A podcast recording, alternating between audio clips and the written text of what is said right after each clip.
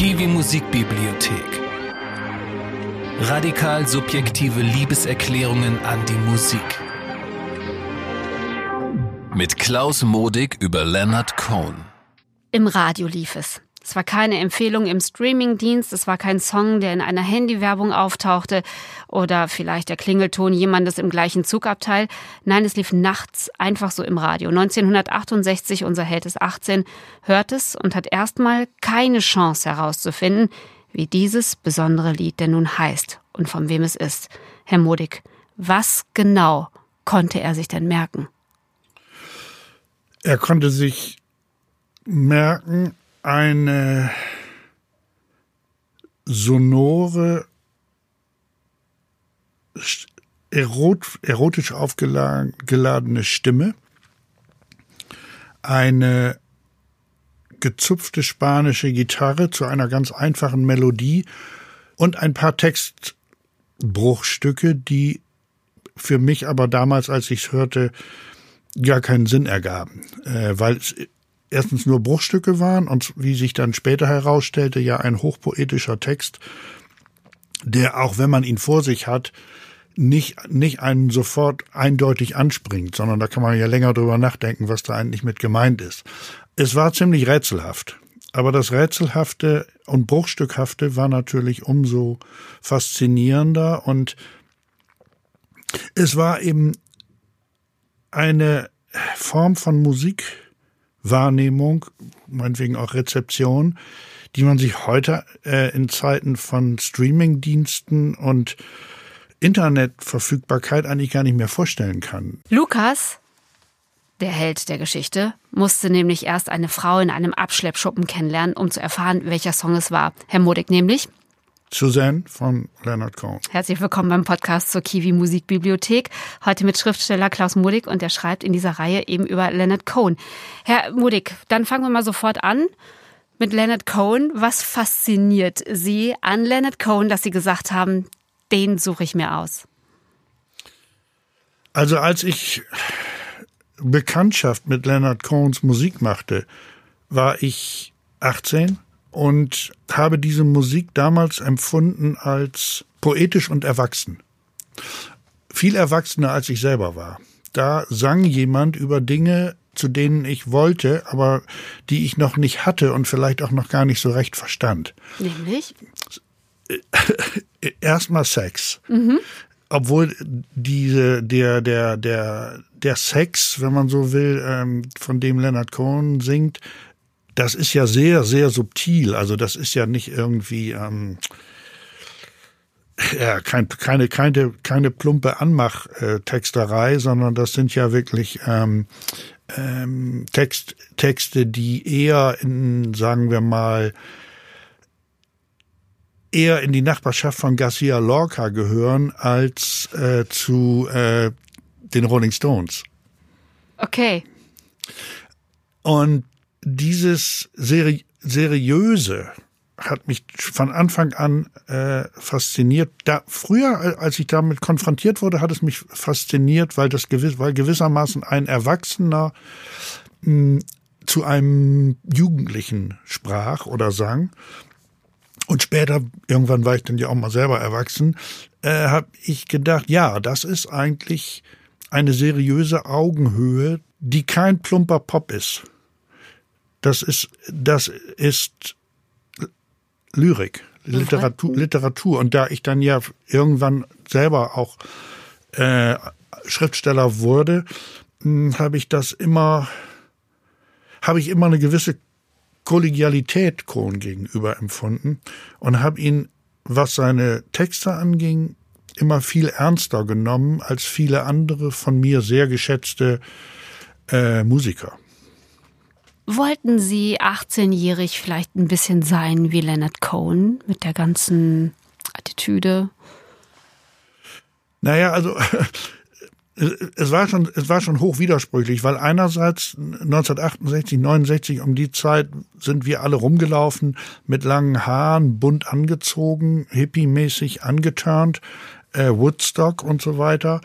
Und nun kommt Leonard Cohen und allein schon auf dem Cover ist eben nicht so ein bunt angezogener Langhaariger, sondern auf dem Cover, das ist ja ein Automatenfoto, wie es die früher in Bahnhöfen gab, ein äh, Mann im Anzug mit Krawatte, der ähm, ernst und attitüdelos äh, in die Kamera blickt. Ein ganz ähm, untypisches Cover für die damalige Zeit. Und in gewisser Hinsicht war diese Musik ja auch untypisch. Sie war es dann wiederum auch nicht, weil es gab ja Stichwort Bob Dylan oder dann auch Donovan und so. Es gab ja auch diese mh, mm, äh, Folk und ähm, äh, akustische Musik mit auch Bob Dylan durchaus anspruchsvolle Texte, das gab es ja. Trotzdem war bei Leonard Cohen ein anderer,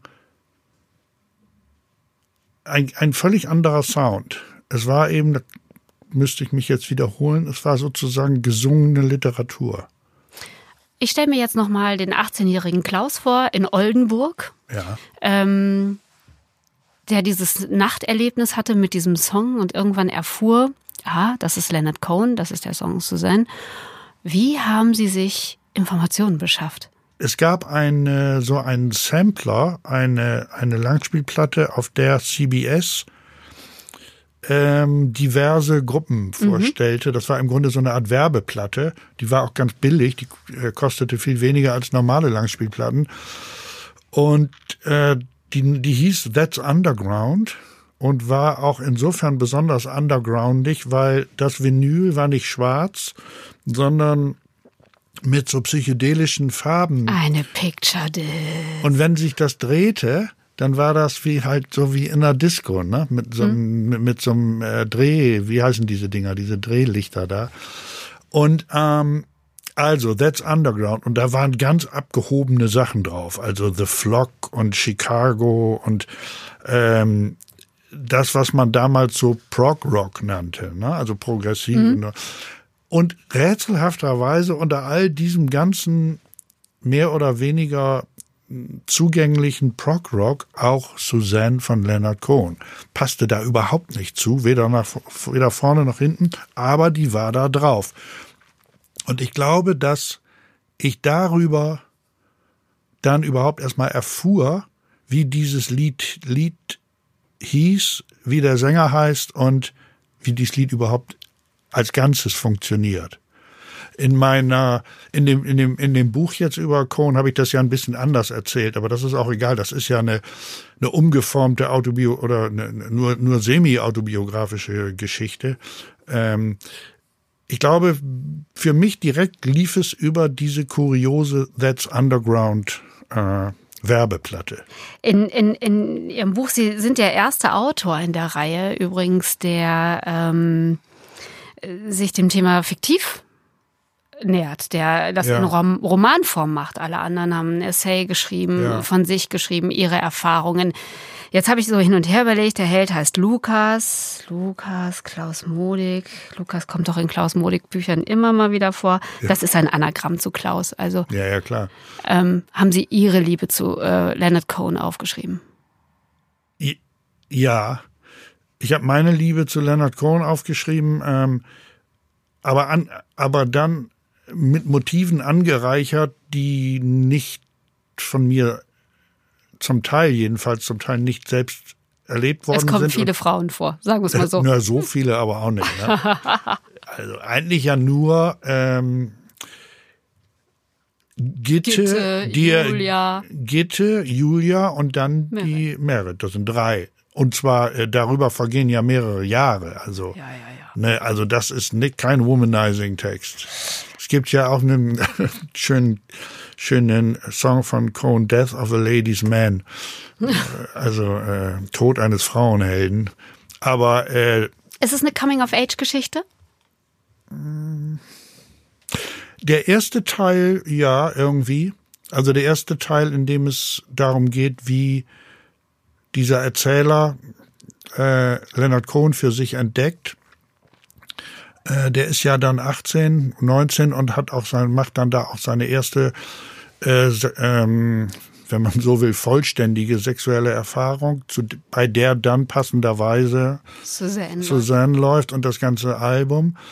Ähm, das ist sicher eine Coming-of-Age-Geschichte. Äh, der, der zweite Teil glaube ich eher nicht. Im zweiten Teil ist der Protagonist ja zehn Jahre älter, mhm. also 28 oder 9, 28. Und äh, das ist erstmal, eine, wenn man so will, eine Aussteigergeschichte. Also jemand, der, der verschiedene Frust, Frusterlebnisse hat, in, der lebt dann in Hamburg, hat studiert und er hat Frusterlebnis mit seiner Freundin, hat ein Frusterlebnis mit, mit seiner Band und hat ein Frusterlebnis an der Uni und hat auch ein Buch geschrieben, was kein Verlag ihm abkaufen will.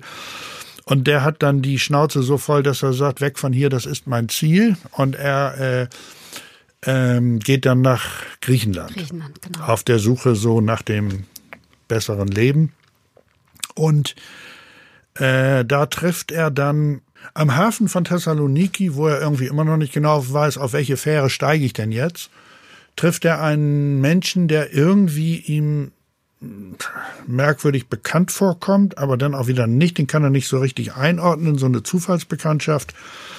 Äh, und äh, der gibt ihm den Tipp, er solle die Fähre nach mhm. einer Insel nehmen, die wird auch nicht genannt. Genau. Und diese, das tut er dann auch. Also der, dieser Mann sagt, diese Insel sei genau richtig, wenn man Inspiration wolle, Ruhe wolle und so weiter, zu sich selber kommen wolle. Da sei er nämlich selber gewesen, da komme er gerade her.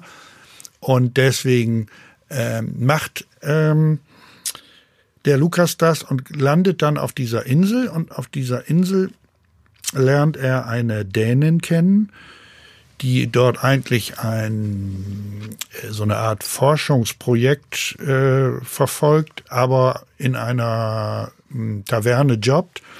Mit der hat er eine Liebesbeziehung und äh, diese ganze Geschichte ist grundiert mit versteckten oder halb versteckten so Paraphrasen und Zitaten aus Songs von Leonard Cohen. Mhm.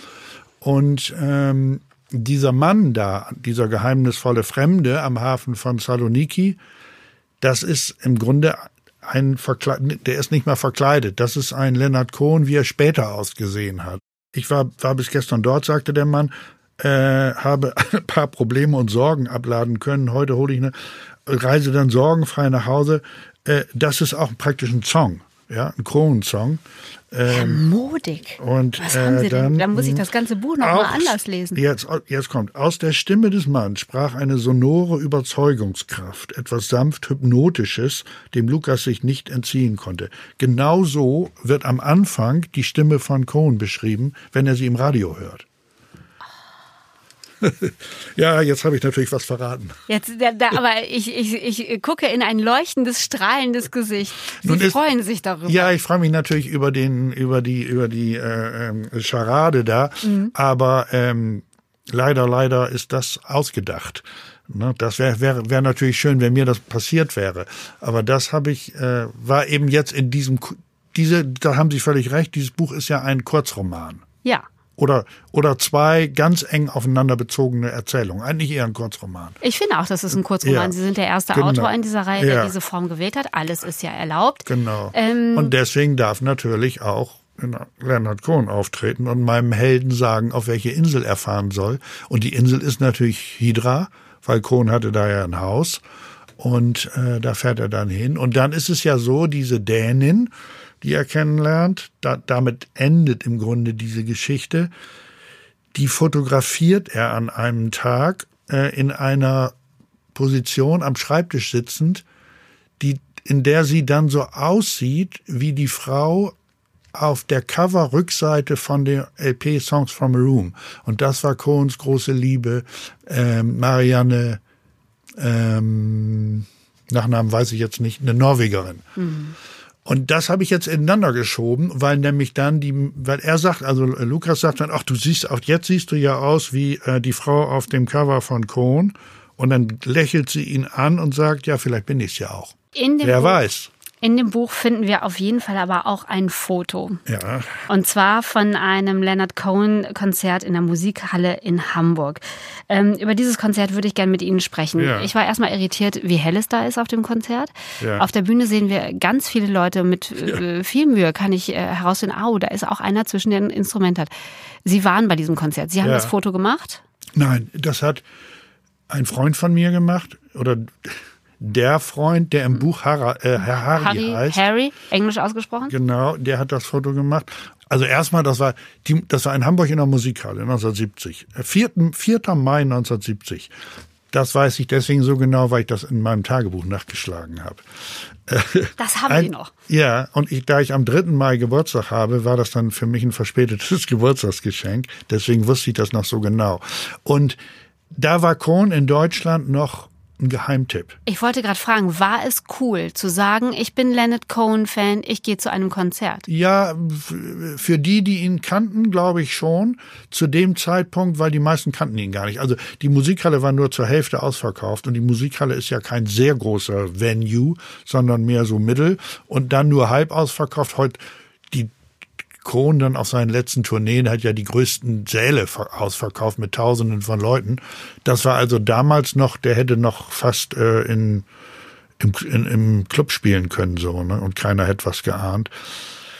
Also das war eine ganz andere Zeit und kon- und und Kohn hat dann, das war bei der Zugabe oder er hat mehrere Zugaben gespielt. Bei den Zugaben äh, hat er, glaube ich, sogar die Leute eingeladen. Sie könnten ja mit auf die Bühne, Bühne kommen und mitsingen, wenn sie Lust hätten.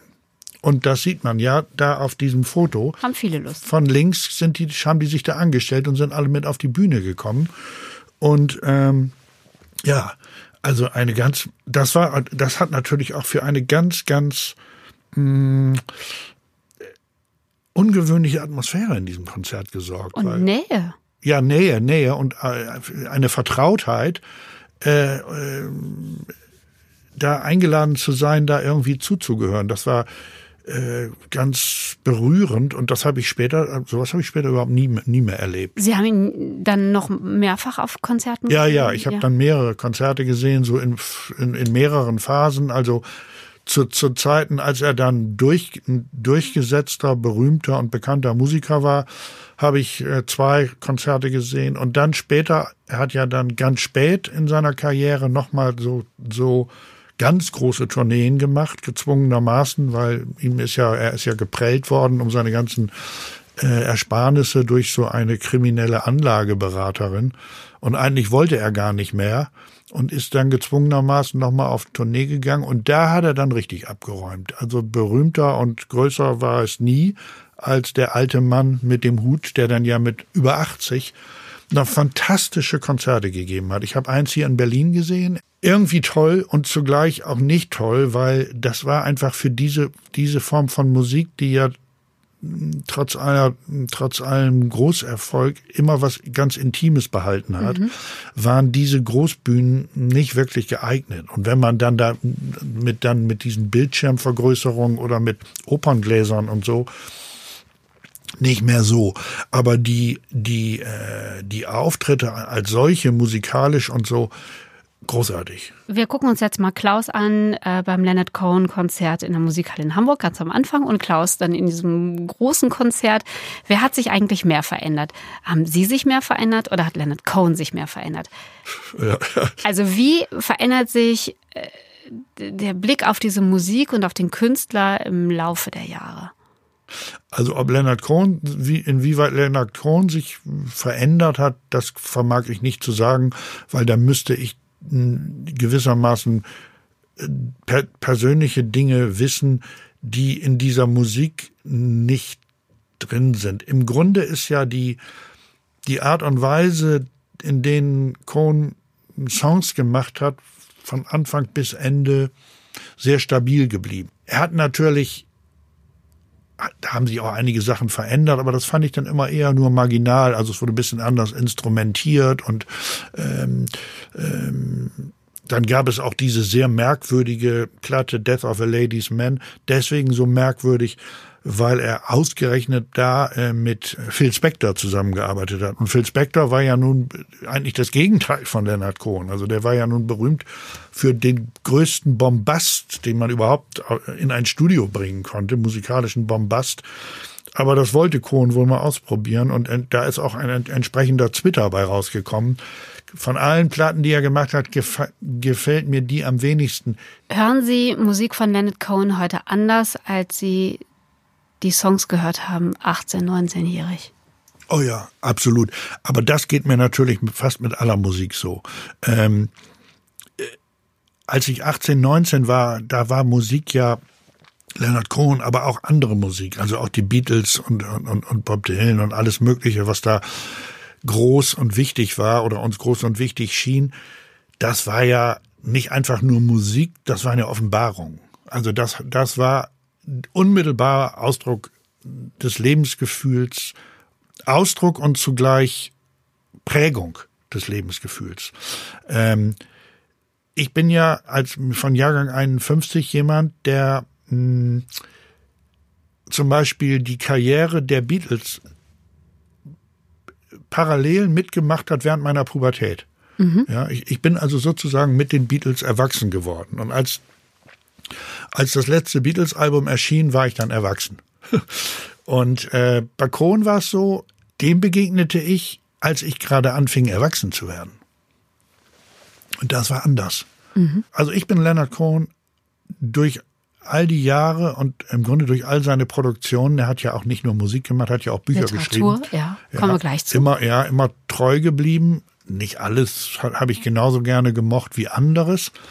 Aber ich mochte das immer und es gab Zeiten, in denen man sich geradezu schämen musste, wenn man, wenn man sagte, man würde Leonard Cohen äh, äh, gutieren. Aber warum?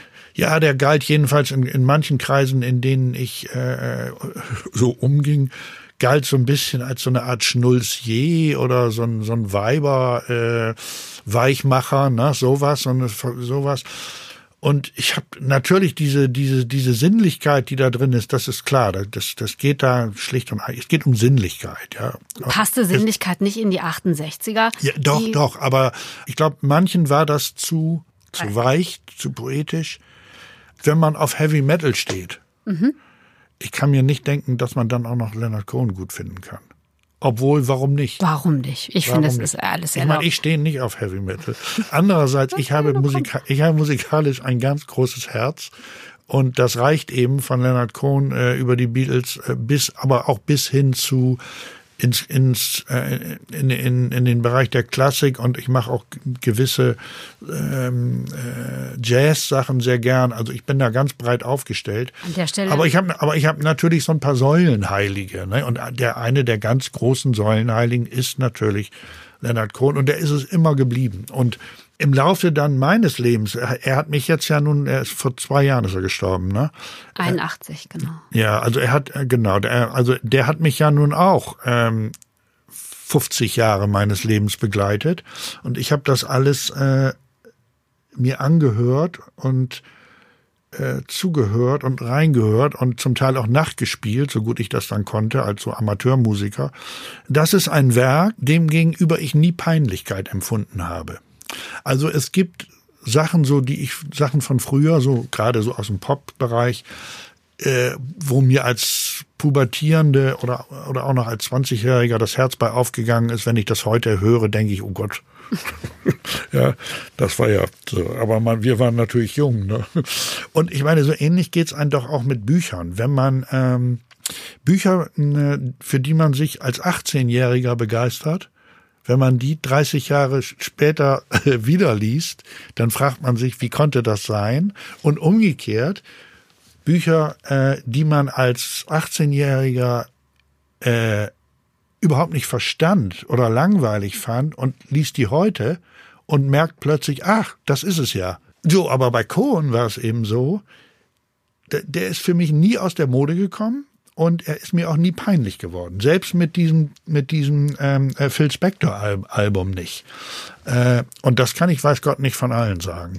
Sie haben eine Playlist zusammengestellt Natürlich mit Leonard Cohen, aber auch mit Simon und Garfunkel. Ja. Ja, Ja. was heißt das? Äh, Nee, das, nee, nee, das Ja. sollte jetzt gar nicht so betont Okay. sein. Beatles, Stones. Ich dachte auch immer, die dürfen gar nicht auf eine Liste, aber da habe ich mich wohl geirrt. Ich frage mich, wie die äh, Zusammenstellung ablief, Herr Modig. War das so, wie, wie haben Sie diese Liste zusammengestellt? So Sonntagnachmittag, die Katzen liegen schnurrend auf dem Sofa. Ich stellte mir sie vor mit einem schweren Glas, in dem noch was Schwereres zu trinken war. Und dann, ach komm, das höre ich jetzt auch noch mal, das jetzt. Und dann plötzlich ist es Nacht und die Liste immer noch nicht voll. Aber der Modig, Nee, so war das natürlich nie. Ich, als ich dann den Text geschrieben habe, wusste ich gar nicht, dass es dazu eine Playlist geben sollte Toll. oder würde, äh, sondern äh, der Text ist eben der Text gewesen und dann kam hinterher Kiwi und hat gesagt, ach so, und übrigens Playlist.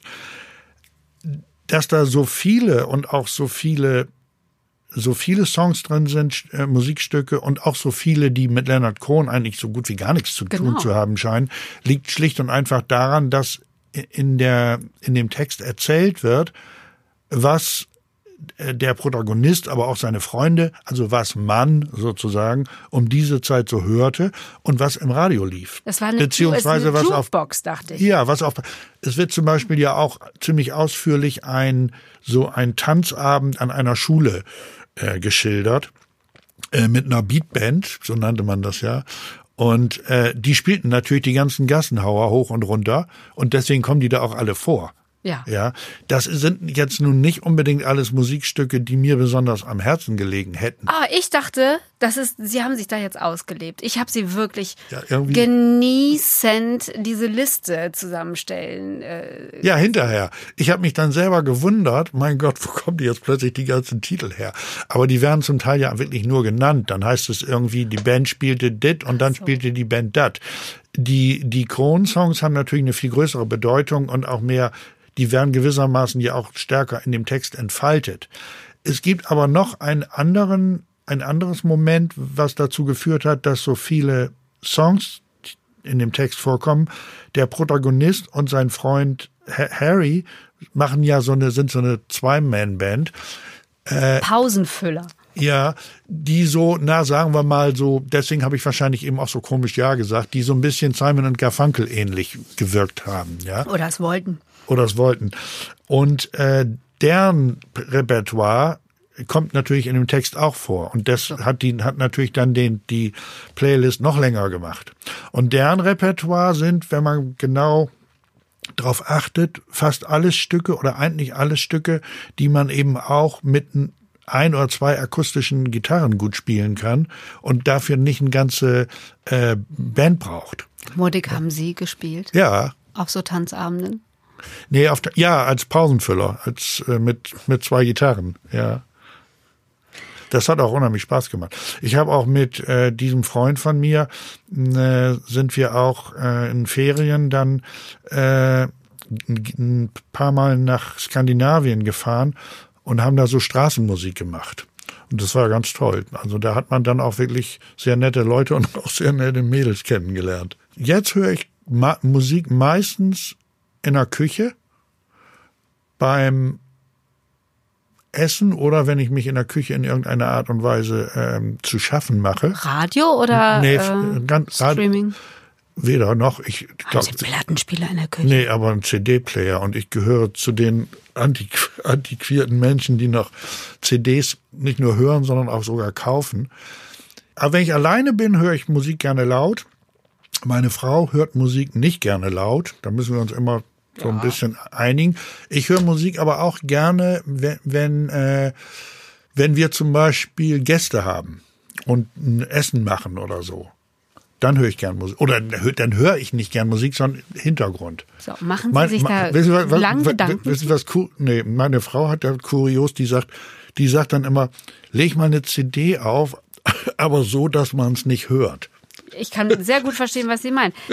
Übernehmen Sie manchmal auf Partys die Musik? Ja, aber nur auf meinen eigenen.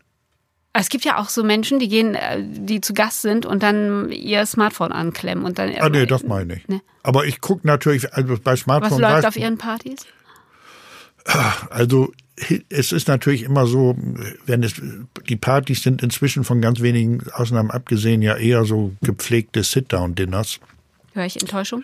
Nee, nee, nee, nicht Enttäuschung. Aber da, also es wird eben auf, auf, auf Modix Home Partys wird nicht mehr getanzt. Äh, aber das wird noch Musik, es läuft noch Musik, sagen wir mal so. Mhm. Die gehört wird, ist was anderes. Aber ich erlebe es oft und das freut mich besonders, dass manchmal Leute fragen, oh, was war das denn für schöne Musik? Ja, und dann kann ich triumphierend mit so einem mit so einer ganz stillen Genugtuung hole ich dann die äh, das CD-Cover und ähm, hier, ne? oh toll, muss ich mir auch besorgen. Hören Sie Musik beim Schreiben? Nee, das lenkt mich ab. Ich habe beim ich habe beim äh, bei der Arbeit geraucht, also pro Seite eine Zigarette mindestens eine. Nicht? Wenn es eine schwierige Seite war, auch zwei und drei. Und Sie haben aber auch einige Seiten geschrieben. Und habe einige Seiten geschrieben. Da sind noch so manche Schachteln bei. Äh, ich würde gern mit Ihnen über die Kombination Literatur und Musik sprechen. Und da ja. sind wir wieder bei Leonard Cohen. Ja. ja. Ähm, er hat Musik und Literatur gemacht. Sie machen Musik und Literatur. Ich habe mal überlegt, Frank Schätzing schreibt, macht Musik. Es hat ähm, den für Bob Dylan sogar den Nobelpreis den, den ja. äh, gegeben in Literatur.